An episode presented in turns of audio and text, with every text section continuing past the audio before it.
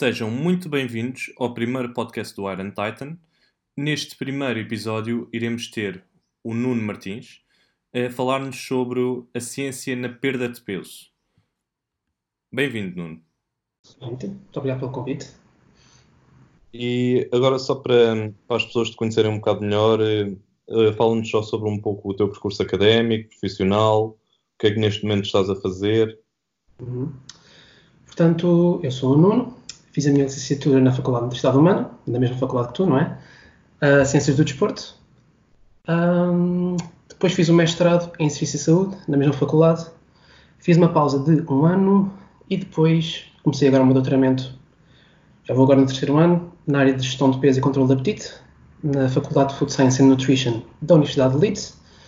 Portanto, neste momento encontro-me no último ano, se tudo correr bem, lá para outubro, novembro está concluído e depois vamos ver o que é que, o, que é que o futuro nos traz. Mas, portanto, neste momento estou a fazer investigação, estou a terminar a parte de recolha de dados, já a trabalhar na minha tese, algumas publicações, portanto, muito bom. Exciting times.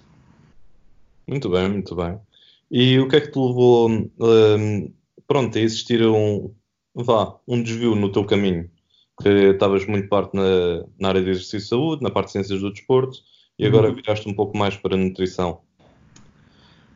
Um, eu acho que aquilo que mudou mais foi qual é que era a minha, qual é que era a minha, isto é um bocado clichê de dizer, mas era um bocado qual é que é a minha estrela polar, de certa forma, o que é que me, está, o que é que me guia a longo prazo.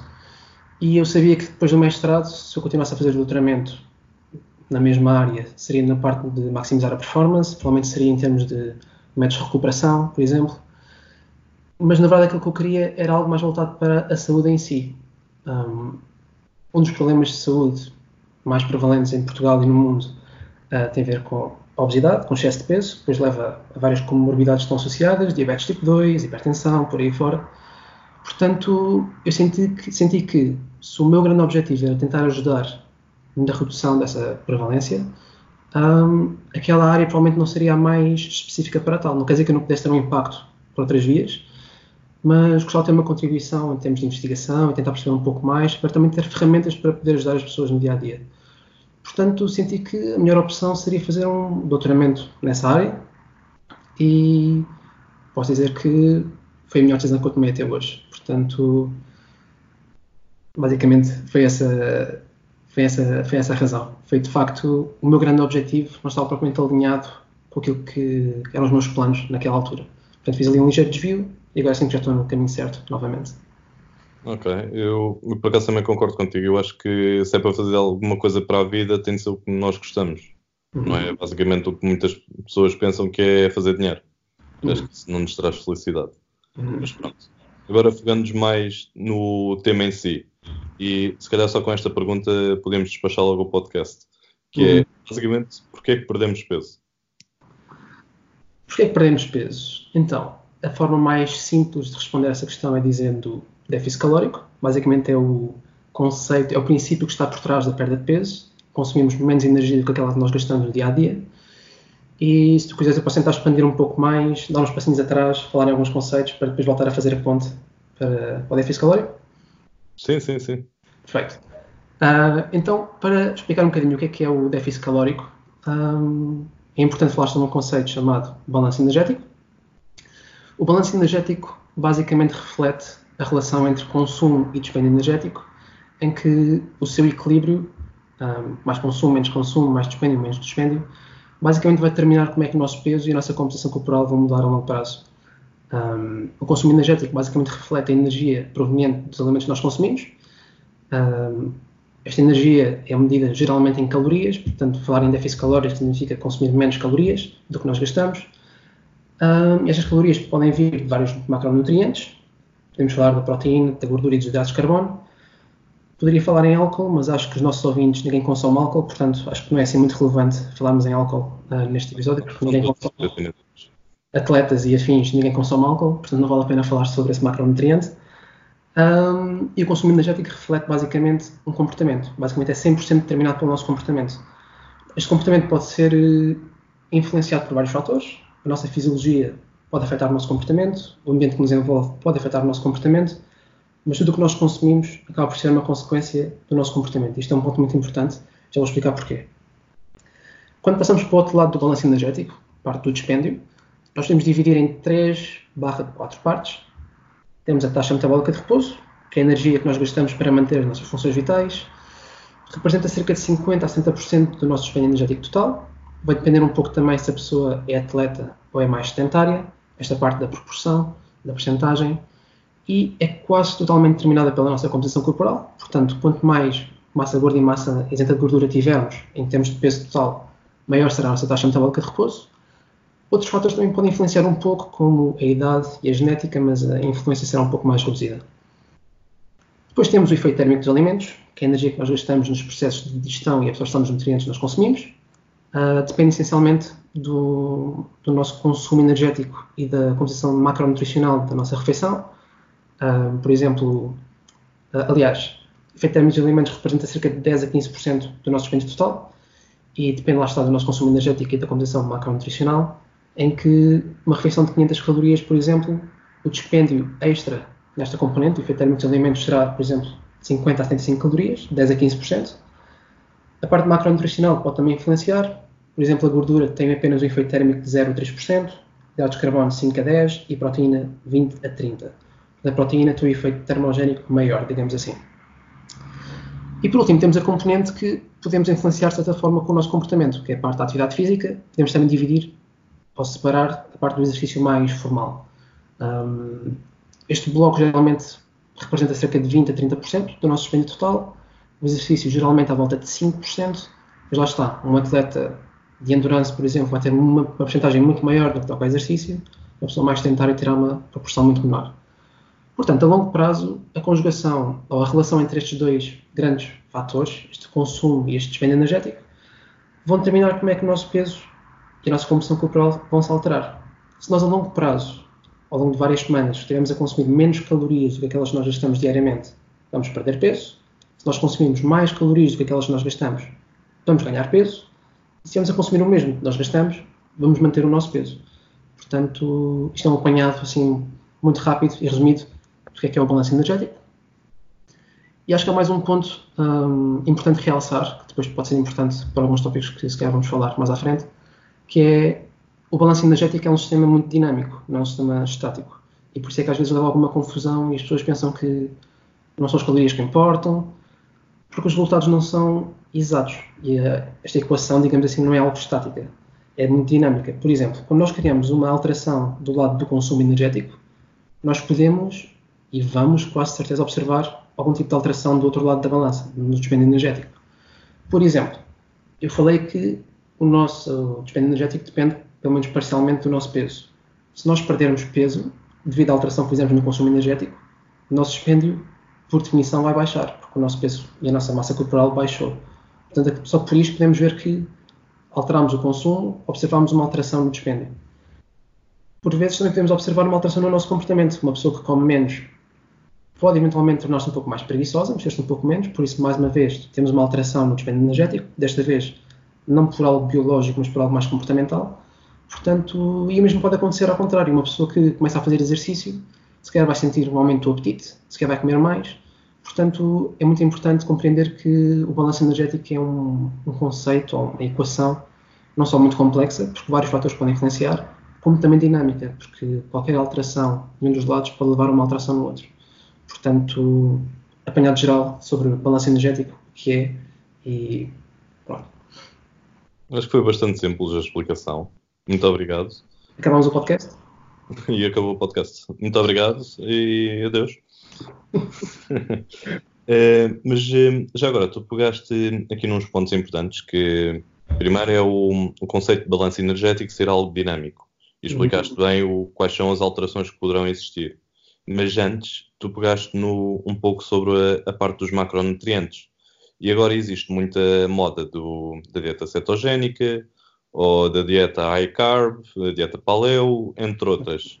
É, mas os macronutrientes, para que é que servem? O, qual é o, o papel dos uhum. macronutrientes na perda de peso uhum. e no prolongamento, vá, não é da nossa vida, mas da qualidade de vida?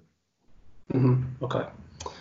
Um, portanto, quando eu falei na parte do balanço energético, apenas da parte calórica e assim, esse será sempre o primeiro ponto de partida no que toca à definição de, da criação de um plano alimentar, porque basicamente vai ser a base da nossa casa. Depois vamos construindo vários níveis a partir daí. O segundo ponto é, sem dúvida, gerir ou determinar o rácio de macronutrientes mais adequado para aquela pessoa, que vai depender de várias, várias circunstâncias, dos seus objetivos, das suas preferências, por aí fora. Agora, em relação à função dos macronutrientes e que diferenças é que podem ocorrer em termos de alterações da composição corporal, qualidade de vida, por aí fora, um, provavelmente o macronutriente mais determinante e que se calhar deve ser a prioridade no que toca uh, à criação do plano alimentar, que deve vir logo após a determinação da parte calórica, é a proteína. A proteína tem diversas funções no nosso corpo, uh, em termos estruturais, também energéticos eventualmente. Uh, mas a proteína provavelmente será aquele que terá um impacto mais importante, a vários níveis. Um consumo proteico mais alto geralmente aumenta os nossos níveis de saciedade, o que pode, pode, permitir uma maior adesão a uma dieta, por exemplo, se a pessoa quiser perder peso. Vai permitir também, permitir também uma melhor manutenção dos níveis de massa muscular. Numa fase de restrição calórica é muito importante. Portanto, a partir do momento que definimos a parte calórica, será importante olhar para a parte proteica. Será o segundo passo, digamos assim. Existem várias recomendações, depende também um, da composição corporal da pessoa, depende também do nível de atividade que ela faz, se vai estar num déficit, se vai estar numa situação de manutenção ou de energético. Geralmente recomenda-se entre 1.6 a 2.2 gramas por quilo peso, somente numa fase de manutenção ascendente, eventualmente um pouco mais numa fase de restrição energética, um, para permitir uma melhor preservação, ou eventualmente, ou um ganho até, que é um pouco mais difícil, mas pode ocorrer na mesma, de massa muscular. E depois aí sim podemos definir o rácio de gordura e hidratos de carbono. E uma das maiores lutas das últimas décadas é low carb, high carb, mais gordura, menos gordura, cetogénica, e a malta fica toda confusa porque não sabe o que é que há de escolher. Um, a verdade é que aquilo que a literatura parece apontar, no geral, não olhando agora para um contexto de atletas, apenas no geral, quando nós temos duas, duas dietas com o mesmo conteúdo calórico e proteico, variar o rácio entre gordura e hidratos de carbono não vai levar a grandes alterações ou grandes diferenças a nível de composição corporal. Um, agora, há vários pontos a ter em conta, porque não é só, ok, não interessa para nada, escolhe o que tu quiseres. Alguns pontos que se calhar pode ser importante ter em conta. Uh, por exemplo, o nível de atividade física da pessoa. Uma pessoa que, um atleta, por exemplo, de endurance, maratonista, meio fundo, whatever, um, se calhar não vai fazer muito sentido que a pessoa tenha uma dieta baixa em hidratos de carbono porque reservas de hidrogênio são uma das fontes mais importantes de energia nas suas provas, portanto, não faz muito sentido. No crossfit, se calhar, não faz muito sentido um atleta estar a competir com baixas reservas de hidrogênio, não faz muito sentido. Uh, claro que irá depender da modalidade, mas o nível de atividade física da pessoa, se é atleta ou não, vai sem dúvida depender. Se estamos a falar de uma pessoa mais sedentária, a pessoa não tem que ter as reservas de glicogênio preenchidas todos os dias, a pessoa não vai competir todos os dias. E provavelmente também não treina 3, 4 horas por dia. Se calhar faz um treininho de meia hora, 3, 4 vezes por semana.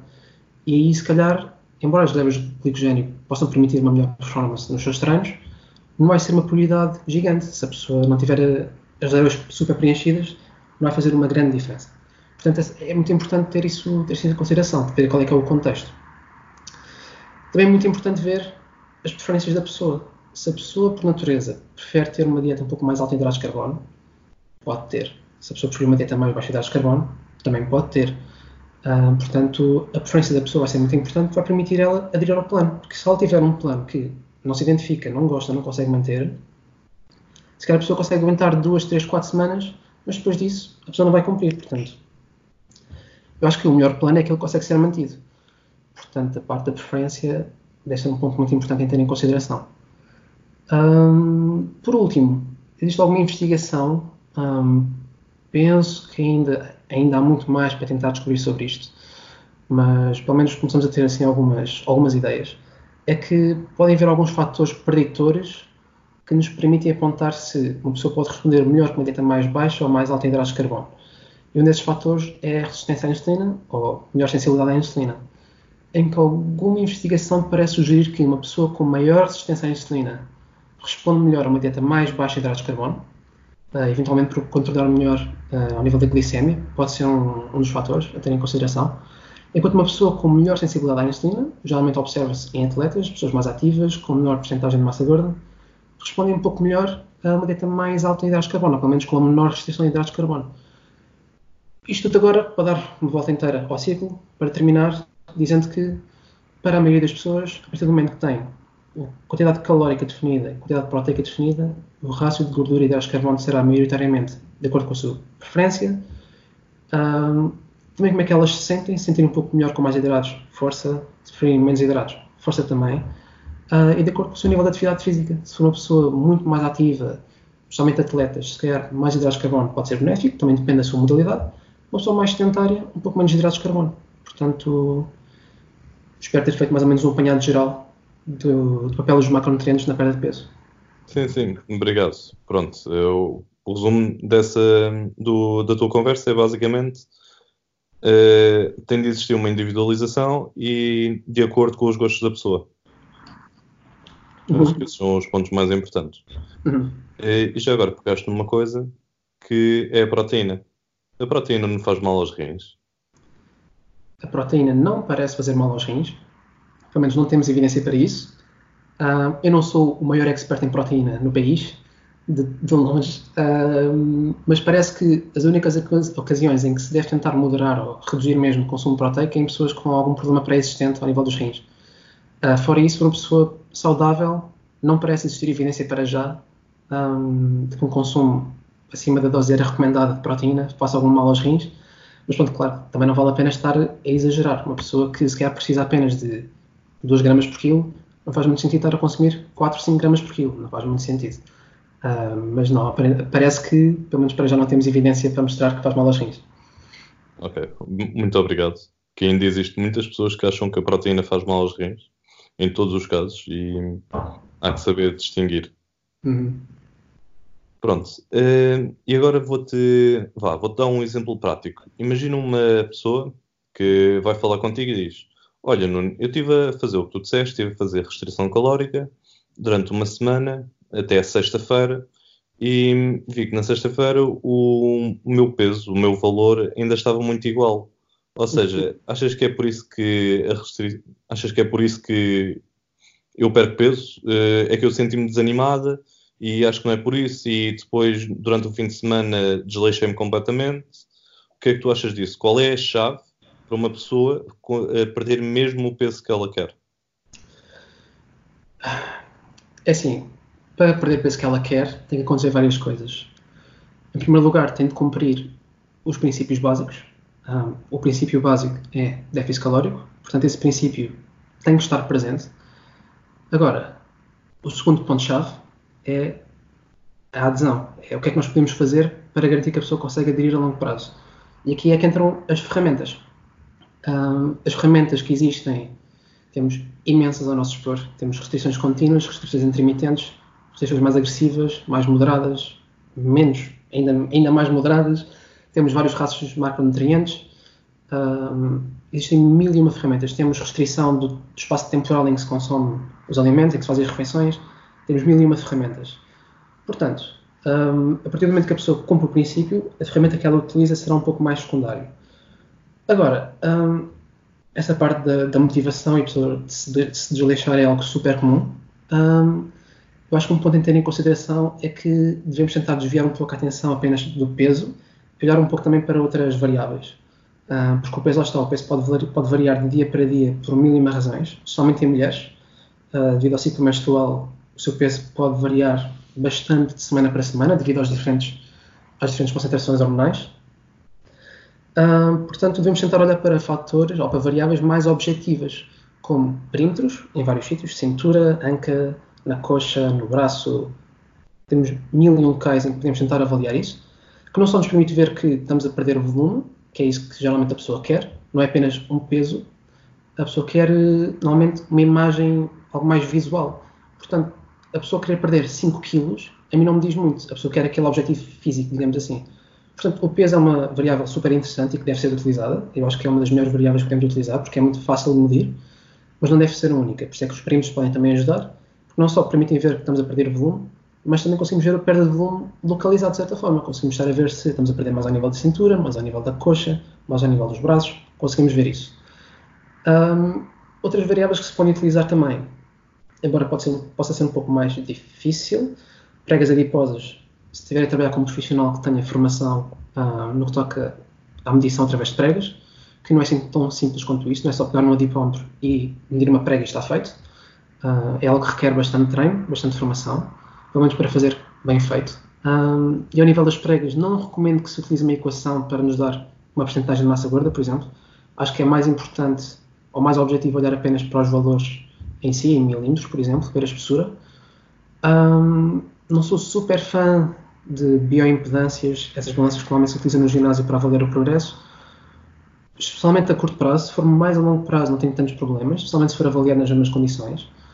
Uh, o meu maior problema com estas balanças é que, devido à grande, ao impacto que, que o nosso estado de hidratação pode ter, um, acho que às vezes pode levar mais em erro do, do que propriamente estar a ajudar a pessoa no que toca à monitorização do progresso. Mas pronto, as pessoas gostam muito de estar a ver ali um valor de porcentagem de massa gorda, portanto, se for feito a cada 3 meses, por exemplo, acho que não vejo grande problema em relação a isso.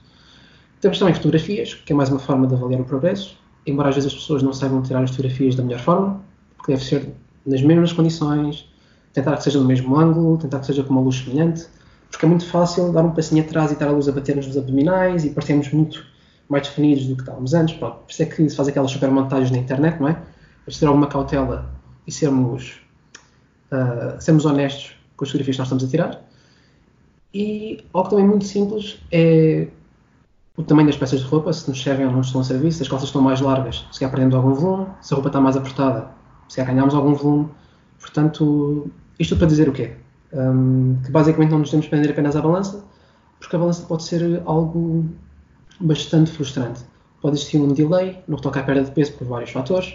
A pessoa pode estar a reter mais líquidos, uh, pode ter uma oscilação no que toca ao consumo de hidratos de carbono, no consumo de água, no consumo de sódio, uh, pode ter alguma prisão de ventre, ou foi menos à casa de banho, transpiram menos.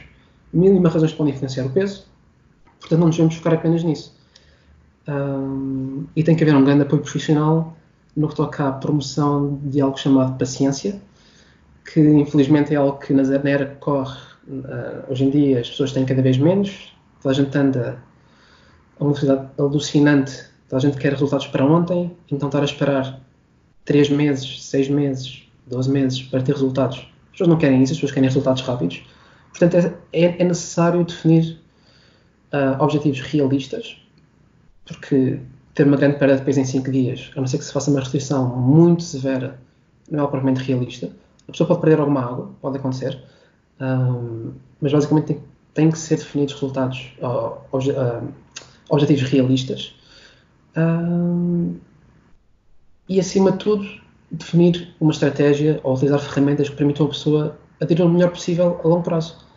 Porque, basicamente, será isso que vai determinar se a pessoa vai conseguir chegar a esses resultados ou não. É cumprir os princípios que, se tiver a ser acompanhado por um profissional, provavelmente está a cumprir esses princípios déficit calórico neste caso, consumo proteico adequado para ir fora, e depois é preciso ir à nossa caixinha de ferramentas e escolher aquela que permita à pessoa um, aderir o melhor possível e ser consistente, porque lá está, a consistência será o segredo do processo. Portanto, acho que é basicamente isso. Espero que tenha mais ou menos respondido à tua questão hipotética. Sim, respondeste. Muito obrigado. Agora vamos tentar virar este tema um pouco mais para a área do fitness, no geral, e depois vamos eh, pegar ao de leve na parte do desporto. Primeira parte do fitness. Um, no ginásio, uh, tu certamente também já apanhaste uh, pessoas que te pedem uh, planos de treino para aumentar a massa muscular, para aumentar de peso, e outras que pedem para um treino para perder peso. E muitas, muitas das vezes as pessoas associam a perda de peso ao treino de cardio. O que é que tu uhum. achas que é mais benéfico? Existir um treino de força existir um treino de força mais cardio ou o cardio em si já, pronto, já vai conseguir uh, ter os objetivos que queremos? Uhum. Então, aqui é algo que nós podemos falar um bocadinho sobre o equilíbrio entre o ideal e aquilo que a pessoa vai fazer.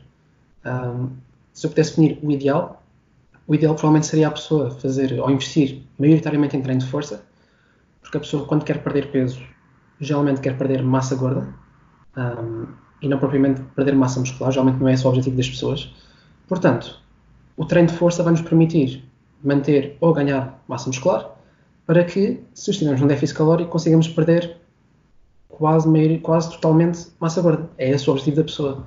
Uh, se a pessoa quer perder massa gorda, não quer perder massa muscular, temos que fazer coisas que permitam manter ou ganhar massa muscular e perder apenas massa gorda. Portanto, o déficit calórico tem que estar presente na parte nutricional, o consumo proteico deve estar adequado, também parte nutricional, e depois ao nível do exercício, treino de força deve ser o pilar mais importante, e o cardio acho que é uma ferramenta muito importante e que infelizmente um, penso que nos últimos anos, não, não digo que seja uma moda, mas por vezes algumas pessoas gabam-se de terem conseguido perder peso e ter resultados sem fazer cardio, como se fosse algo espetacular.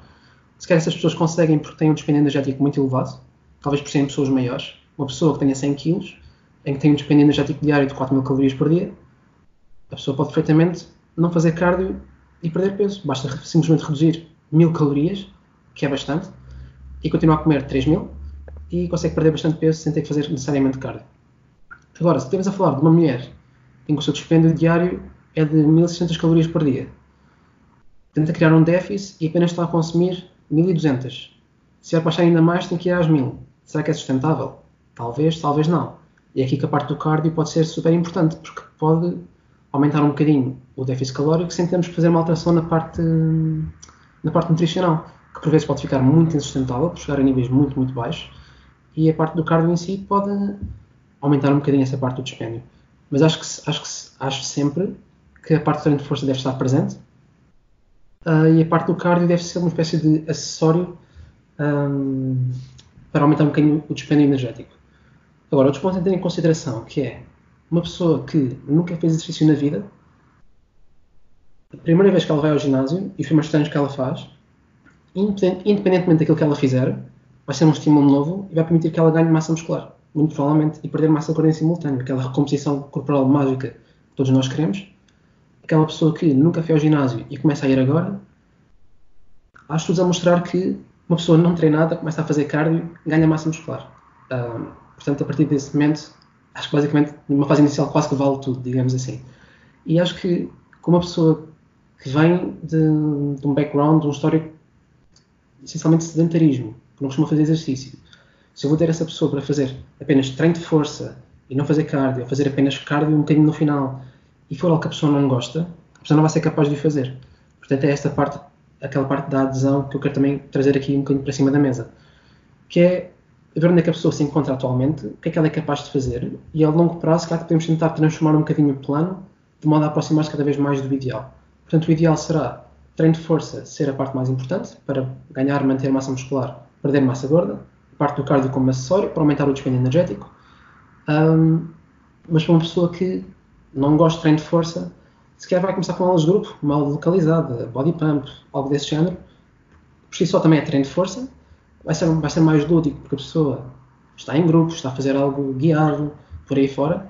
E depois a longo prazo podemos dizer à pessoa, olha, vamos incluir apenas, vamos incluir um treino de força de 30 minutos por semana, em que é apenas treino de força. Vamos fazer uma progressão por aí fora, também que ao longo do tempo, em que, à medida que a pessoa ficando mais treinada, vai precisar de um estímulo cada vez mais específico, um bocadinho mais complexo, e podemos ir aumentando também a complexidade então do treino de acordo com a progressão da pessoa. Portanto, espero ter feito mais ou menos uma ponte, uma, um bom equilíbrio entre o que é que é o ideal, essencialmente, e não esquecer que estamos a lidar com pessoas e não com robôs.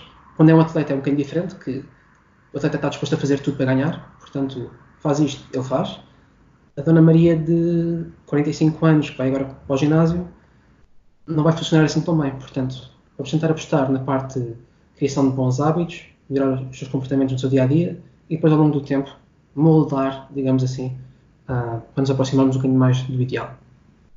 Ok, muito obrigado.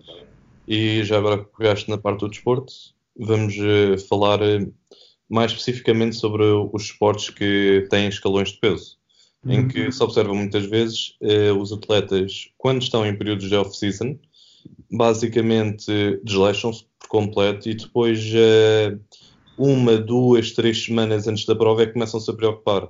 E, e, depois, claro que isso vai ter muitas repercussões na sua performance. Eh, para ti, qual é a melhor forma deles tentarem manter o peso? terem bons hábitos, uh, hábitos alimentares e não criarem distúrbios alimentares por si só.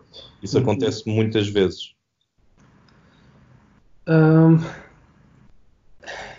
é, é, uma, é uma área um pouco complicada, um, mas eu acho que tu de uma palavra que é muito importante, que é hábitos alimentares.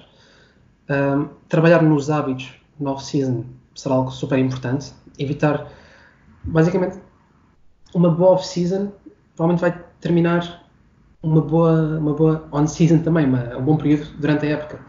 Um, se a pessoa se desleixar por completo durante a off-season, ganhar mais peso do que aquele que deveria ter, digamos assim, o que vai acontecer é que vai chegar ao período antes da prova, um, esportes de combate, alterofilismo, powerlifting, etc., em que tens de ter uma certa categoria, tens de estar numa certa categoria de peso. Aquilo que acontece é que depois durante essas semanas ou nas semanas da prova tem que haver uma grande, grande, grande perda de peso. O que é que pode acontecer também? Um, pode levar a problemas de saúde, se for algo de facto muito, muito, muito extremo e agressivo, acima de 10% se calhar perda de peso numa semana já pode ser bastante mal, embora também não, não, muito, não sou muito familiarizado com, com as percentagens de peso que geralmente se deve perder, ou qual é que é o limite. Provavelmente também vai depender um bocadinho da pessoa.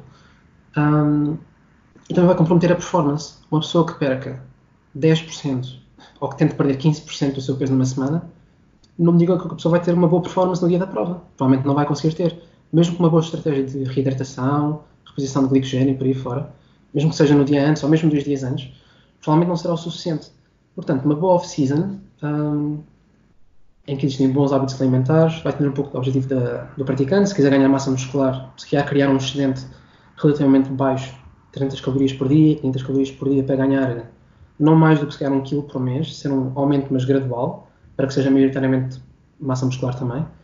Um, e acho que deve ser determinado, e isso será também da relação entre treinador, nutricionista, atleta, qual é que é o peso que a pessoa deve ter em prova, qual é que é o peso máximo que essa pessoa pode ter na semana antes da prova, um, e tentar agir um bocadinho de acordo com isso.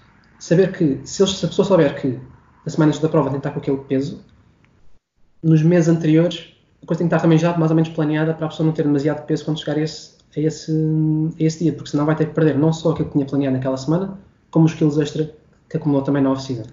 Portanto, vai ter que haver uma grande conversa entre treinador, nutricionista e atleta para determinar onde é que a pessoa tem que estar em termos de peso, e se calhar vai ser também de acordo com o treinador e com o atleta, qual é é a categoria que melhor se adapta àquele atleta, falar com o nutricionista para ver até que ponto é que é um, possível e se é realista estar X quilos acima, ou quantos quilos acima é que a pessoa pode estar para fazer uma redução de peso rápida sem comprometer a sua saúde e performance, um, e fazer essa gestão da forma mais inteligente possível e evitar medidas extremas ao ponto de levar aquilo que também falaste, de distúrbios alimentares, que depois podem levar a períodos longos de compulsão, por aí fora, e lá está, é se calhar a pessoa que vai poder ver isso mais de perto no dia a dia será o treinador, que está em contato com o atleta mais diariamente.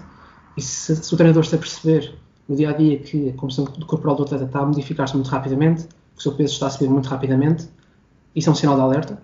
Falar logo com o atleta, falar logo com o nutricionista e trabalhar em conjunto para ver o que é que está a falhar e como é que se pode manipular os comportamentos e os hábitos para que a off-season seja bem sucedida e para que depois o período durante a época seja também o mais bem sucedido possível. Ok, acho que conseguiste focar-te em todos os pontos. É essencial, uh, especialmente treinadores, pais, nutricionistas, estarem todos interligados a trabalhar para um bem comum, que é o sucesso do atleta e principalmente a saúde, que muita gente já não se foca nisso. E, e já agora, falando em distúrbios alimentares, e, as redes sociais agora trouxeram uma nova moda de ah, eu quero ser como aquela atriz, eu quero ser como aquela modelo, em que elas apresentam corpos que muitas das vezes não são os delas, porque tu já tinhas tocado nisto, existem muitas manipulações de imagem e uhum. isso vai criar demasiados distúrbios, vai tornar uh, basicamente o chocolate já não se pode comer porque faz mal, tem muito açúcar e começam-se a criar estes mitos. O que é que tu achas que deve ser eh, mais importante as pessoas focarem-se para tentar uh, desfazer esta parte das redes sociais, que por um lado trouxe boas coisas, mas neste caso uh, trouxe muitas, muitas más. Sim, um, é verdade que uh, as redes sociais permitem que possa haver uma maior quantidade de informação a ser distribuída, o que é incrível. Uh, a quantidade de informação que nós hoje em dia temos às nossas mãos, à distância de um clique, é brutal, de forma gratuita, não temos de pagar nada. Antigamente tínhamos que ir aos livros e às bibliotecas ver as revistas científicas por aí fora. E hoje em dia, não só temos muitos dos artigos que nós queremos disponíveis de forma gratuita, como temos os profissionais que escreveram esses artigos a falar sobre esses artigos de forma gratuita também. Podes mandar uma mensagem a essas pessoas e tirar as dúvidas que tu quiseres. Mas depois também abrir portas a muitas pessoas que partilham coisas que deixam um bocadinho a desejar.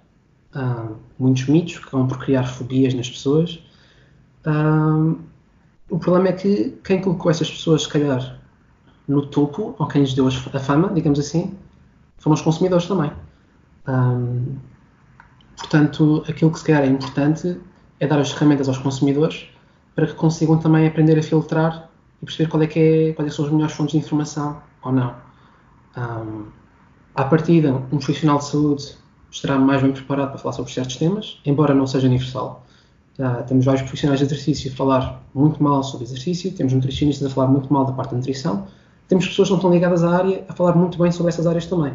Portanto, isso por si só não nos diz tudo, mas que é um, é um ponto a ter em conta.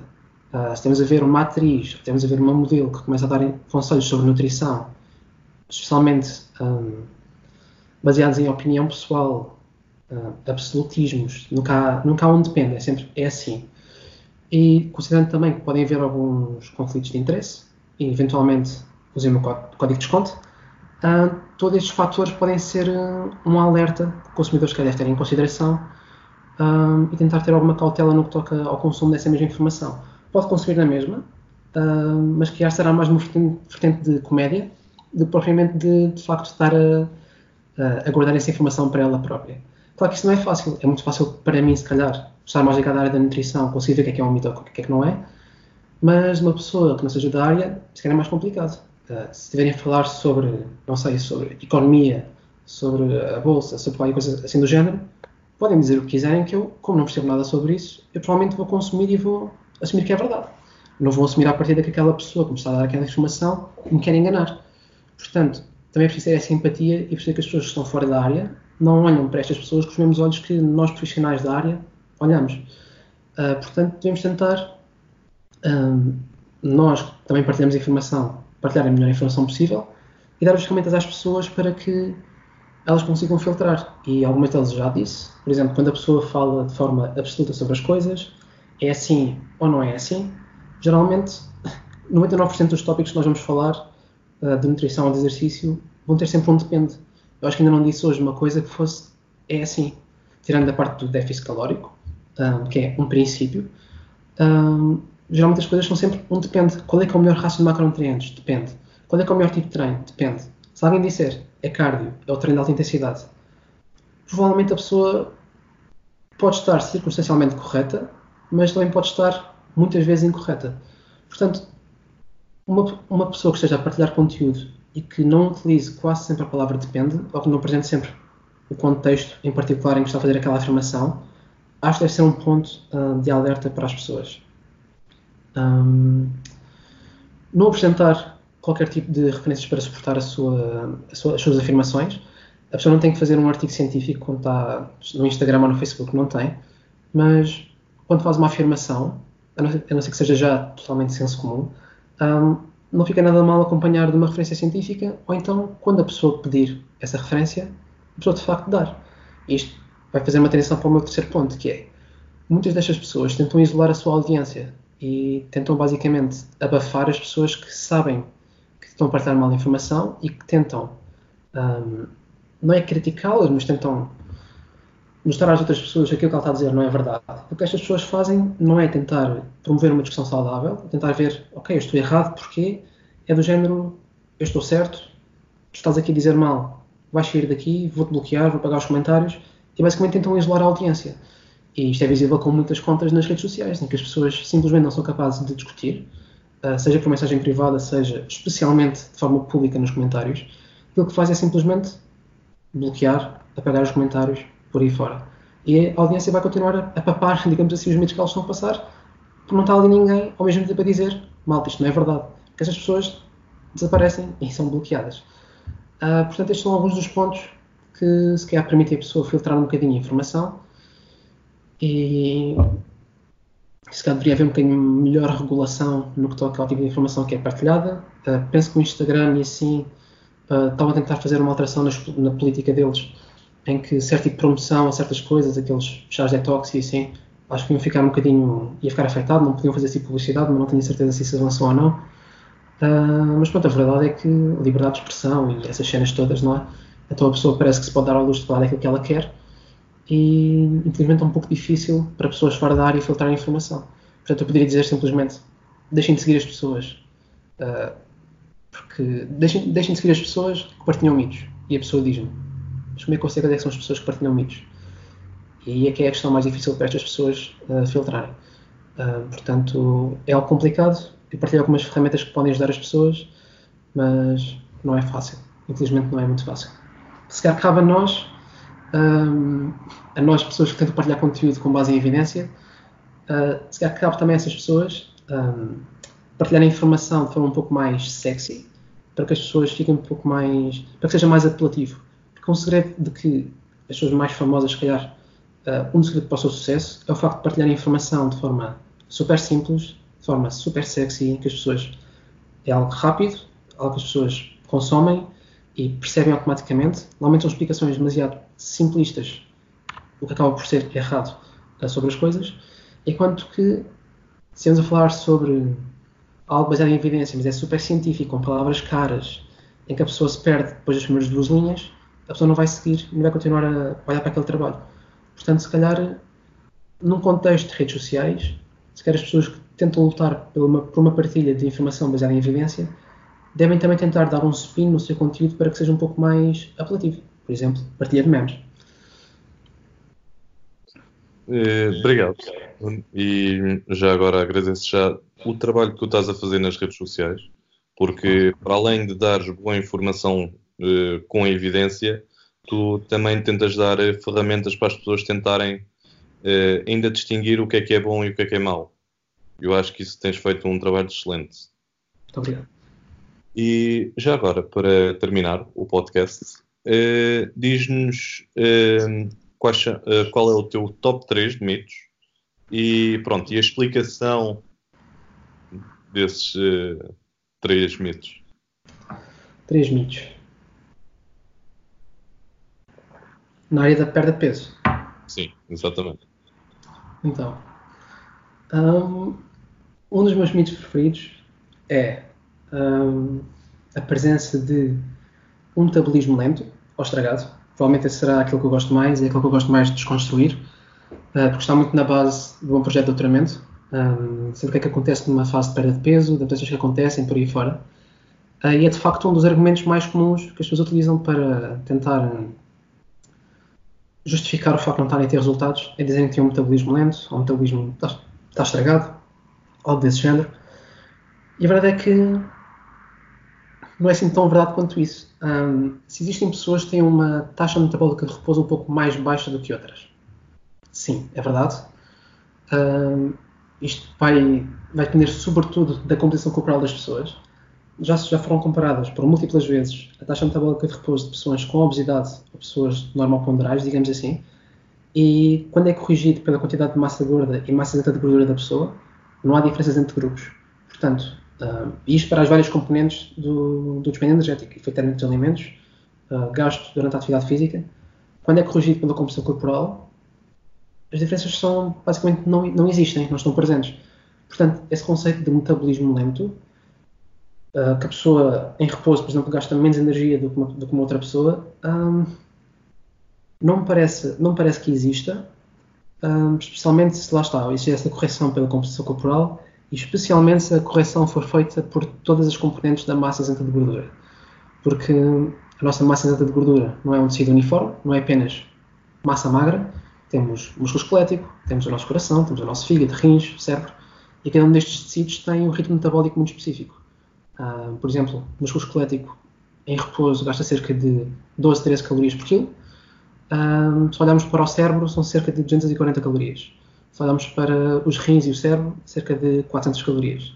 Portanto, por quilo em repouso, vemos que diferentes partes da nossa massa de gordura podem contribuir de forma diferente um, para o nosso dispêndio energético. E se nós compararmos a taxa metabólica de repouso entre sexos, entre etnias, uh, por exemplo, julgava-se que a população mais africana, penso eu, tinha uma taxa metabólica de repouso inferior uh, a nós europeus, por exemplo, e quando fizeram uma avaliação específica da composição corporal, olhando para todos os tecidos da massa exata de gordura, observaram que as diferenças eram totalmente explicadas por essas diferenças. Portanto, não havia um metabolismo mais lento, era apenas uma insuficiente avaliação da composição corporal. Portanto, o metabolismo lento não existe, uh, digamos assim. Uh, a pessoa pode ser mais sedentária e por si só o despendimento vai ser um pouco mais baixo, acontece. Existe também uma coisa muito importante que pode ter a ver, sobretudo, com a parte genética. A genética pode influenciar um pouco também a taxa metabólica de repouso, embora não, seja, não tenha um impacto muito, muito elevado. Mas existe um conceito de fenótipos, basicamente temos que caracterizar um grupo de pessoas de acordo com certas respostas que elas têm, por exemplo. E se nós colocarmos um grupo de pessoas um, com a mesma severidade de déficit, por exemplo, criamos uma restrição de 20% uh, para, pessoa, para o peso de pessoas perder peso. Uh, as respostas vão ser muito diferentes. Uma pessoa pode perder apenas 2 kg, uma pessoa pode perder 10 kg, um, e a parte genética pode influenciar em parte isto. E isto tem sido avaliado nos últimos, essencialmente nos últimos 5, 10 anos, penso eu, esta parte dos fenótipos, em que existe um mais um, eficiente e um mais gastador, em que as pessoas mais eficientes basicamente têm uma maior redução do dispêndio energético em relação ao déficit, portanto, o déficit fica mais curtinho, perdem menos peso, enquanto uma pessoa mais gastadora vai ter uma redução menor, portanto, vai ter um déficit maior durante a duração do déficit, vai perder mais peso. Isto pode ter a ver com a parte genética, pode haver influências a nível comportamental, ainda não se sabe ao certo, mas em termos de respostas, existe uma grande variabilidade entre pessoas. Mas metabolismo lento, metabolismo estragado, ou seja, a pessoa chegar a um certo valor de calorias e não perder mais, uma pessoa comer 500 calorias por dia, a pessoa não vai parar de perder peso. Não vai. Isto não acontece. A pessoa simplesmente ou não está a ser paciente o suficiente, portanto foi apenas durante 2, 3 dias, ou mesmo uma semana, e sequer criou tanto stress que está a reter líquidos e não perdeu de facto peso, mas está a perder tecido corporal, está a perder massa gorda de certeza. Um, ou então simplesmente não está a monitorizar como deve ser. Muitas vezes as pessoas acham que estão a consumir muito poucas calorias, quando na verdade estão a consumir o dobro ou o triplo e a mexerem-se menos do que aquilo que elas acham. Uh, portanto, há muitos problemas no que toca uh, a reportar aquilo que se consome. Isto para concluir que metabolismo lento provavelmente não existe, metabolismo estragado não existe. Existem adaptações metabólicas, reduções ao nível das hormonas tiroideias, leptina, podem influenciar o despende energético, podem influenciar a eficiência durante a prática de exercício, por exemplo, mas são adaptações que ocorrem para toda a gente, se quer um pouco mais para umas do que para outras, mas a evidência não parece sugerir que estas adaptações estejam ligadas a uma maior dificuldade em perder e manter peso. Aquilo que parece ser mais determinante é a parte comportamental, não só de hábitos alimentares, como sobretudo a parte da atividade física a longo prazo. Portanto, mito número 1, um, acho que está um, fora da lista. Mito número 2, queres mesmo, queres mesmo fazer 3, não é? Sim, eu acho que sim. Ok, ok. Sobre perda de peso. Uh, um dos mitos que eu gosto mais, e acho que já falámos, já falámos sobre isso, que é tenho de fazer cardio para perder peso. Tenho que, tenho que fazer, essa palavra do tenho, essa obrigatoriedade.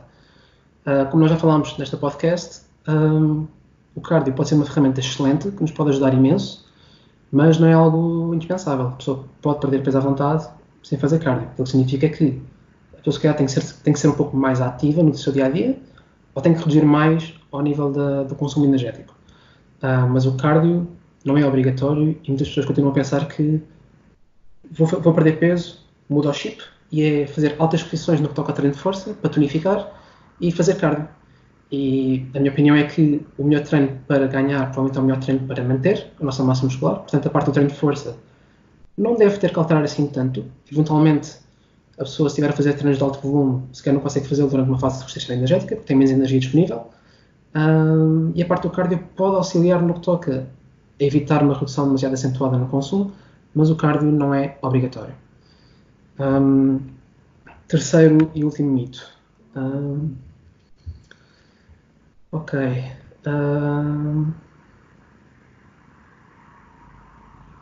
Ok, acho que podemos falar de que o açúcar e os hidratos de carbono são os vilões por um fator muito uh, assustador chamado insulina. uma hormona que nós produzimos, em que uma das suas funções parece que é uh, promover o armazenamento de gordura.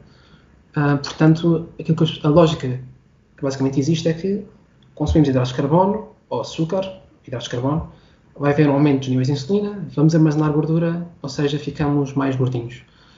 Isto facto não funciona bem assim. Uh, o armazenamento de gordura não, não, depende apenas só da insulina, uh, isso é um dos pontos. E já falamos um bocadinho sobre a evidência sobre isso, em que quando duas dietas têm o mesmo conteúdo calórico e proteico, o rácio entre gordura e hidratos de carbono não parece ser assim muito importante. Uh, pelo menos foi o que foi demonstrado na meta-análise que o professor Kevin Hall publicou em 2017, penso eu. Uh, penso até que na meta-análise em si parece haver um ligeiro desvio a favorecer as dietas mais altas de hidratos de carbono. Mas é um desvio tão insignificante que nem vale a pena estar a mencionar. É apenas engraçado que não só não vai para o lado do low carb, como parece ir ligeiramente para o lado do mais alto em hidratos de carbono. Uh, os hidratos de carbono não são o vilão. Uh, uma, pessoa pode beneficiar de uma dieta mais baixa de hidratos de carbono, eventualmente uma pessoa com mais resistência à insulina, eventualmente diabetes tipo 2, pode ser uma estratégia, sempre acompanhado um nutricionista, por exemplo, e faça avaliações uh, regulares. Um, mas o açúcar ou os hidratos de carbono não são os vilões, não promovem maior ganho de peso, uh, ou maior ganho de massa gorda, uh, se, se, a parte calórica for igual a uma dieta mais alta em hidratos de carbono, mais baixa em hidratos de carbono. Basicamente, se o conteúdo calórico e proteico for igual, não há grandes diferenças. Um, e penso que é isso. Se bem que o açúcar, isto é um ponto que também acho que é importante, embora fisiologicamente falando não nos vai levar a um maior ganho de peso ou menor perda de peso do que uma dieta com menos açúcar, digamos assim, mas com as mesmas calorias e proteína. Alimentos com grande palatabilidade, o que significa que são geralmente ricos em açúcar, ricos em gordura, ricos em sódio, basicamente aqueles alimentos que nós comemos um bocadinho e apetece-nos comer o resto do mundo, não é? Um, o açúcar, sendo um desses fatores que aumenta um bocadinho a palatabilidade das refeições, pode levar a um aumento do consumo energético de forma espontânea. Como é algo mais doce, queremos comer mais. E indiretamente pode levar-nos a ganhar peso, porque cria um excedente energético. Uh, mas lá está, isto é uma parte já mais indireta. É o açúcar. É bom, sabe bem. Vamos comer mais alimentos ricos em açúcar. Geralmente também são ricos em gordura e outras coisas que nós gostamos muito. Vai levar a um consumo excessivo em termos energéticos, o que significa que vamos ganhar peso. Mas apenas enquanto nutriente, não é mais, entre aspas, engordante, do que propriamente um alimento com menos açúcar, digamos assim. Portanto, mesmas calorias, mesma proteína, os hidratos de carbono não são o vilão, portanto, meus amigos, não temam. Ok, muito obrigado pela partilha de informação durante esta hora. E já agora, deixa o, as tuas redes sociais aqui, que eu também vou meter na descrição, caso alguém tenha alguma dúvida ou queira falar contigo. Uhum. Portanto, o melhor sítio para me encontrarem provavelmente será no Instagram, se pesquisarem Nuno MFit, uh, vão encontrar um, logo. Também tenho a minha página de Facebook, em que basicamente partilho a mesma informação que partilho no Instagram, facebook.com.br NunoMFit também. Uh, se quiserem seguir a minha parte mais científica, podem ir à minha página no ResearchGate. Uh, se precisarem Nuno Casa Nova no ResearchGate, vão encontrar os artigos que publiquei até agora. Uh, e basicamente acho que aí vão ser os sítios mais fáceis para me, para me encontrarem. Ok. Mais uma vez, muito obrigado, Nuno por teres aceito o convite. Parece. E se calhar num próximo podcast vemos outra vez. Parece muito bem. Muito obrigado pelo convite e se quiseres que eu volte, cá estarei. Certeza. Muito obrigado.